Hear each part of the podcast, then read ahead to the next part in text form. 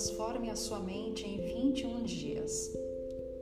Eu sou a instrutora Ana Egloge e esse é o 21 e último dia do nosso desafio. Na prática de hoje, você vai vivenciar a técnica de meditação de primeiro e segundo graus, denominada Yantra Mantra Dhyana, para o despertar de um estado de mega lucidez. Termo dhyana pode ser usado tanto para designar o exercício de meditação, quanto o estado de consciência obtido com essa prática.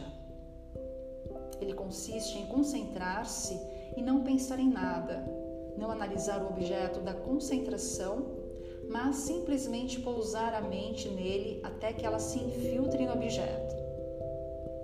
Quando o observador, o objeto observado e o ato da observação se fundem numa só coisa, isso é meditação.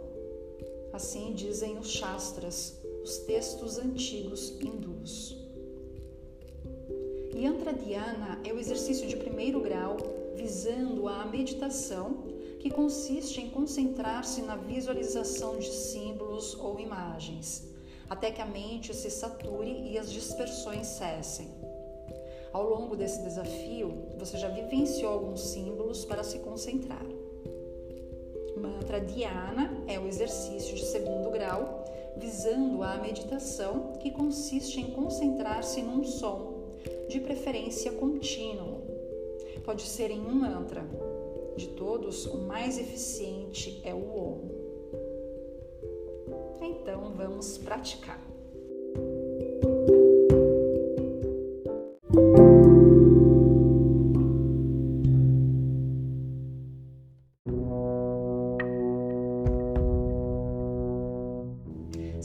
Em qualquer posição que seja firme e agradável com as costas eretas e os olhos fechados, sem contrair o rosto. Consegue-se meditar mais facilmente se a fisionomia estiver descontraída e houver um leve ar de sorriso no semblante. Aquiete-se interiormente. Concentre-se agora no Agnya Chakra, o ponto entre as suas sobrancelhas, e visualize o símbolo do Om quem não estiver familiarizado com esta imagem pode visualizar uma esfera dourada. Por alguns instantes, mantenha a mente voltada para esta imagem e sempre que houver dispersão, traga-a de volta para o seu exercício de meditação.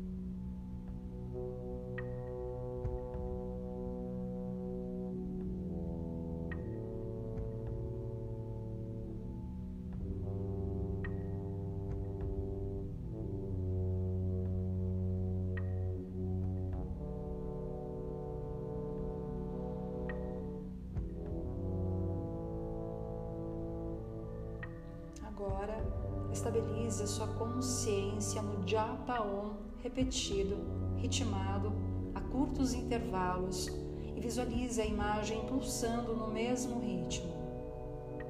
Mais uma vez, concentre-se.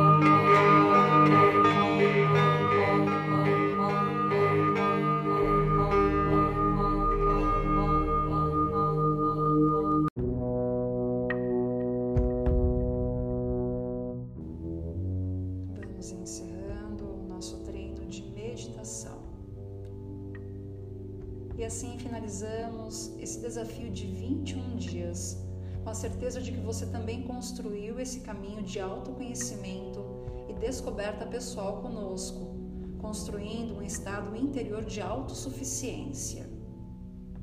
Aproveite esse novo hábito em sua rotina para que você sempre tenha um momento de pausa para si, para aflorar o seu melhor com lucidez, leveza e satisfação fortalecendo o seu poder interior, capacidade de realização, autoconfiança e felicidade.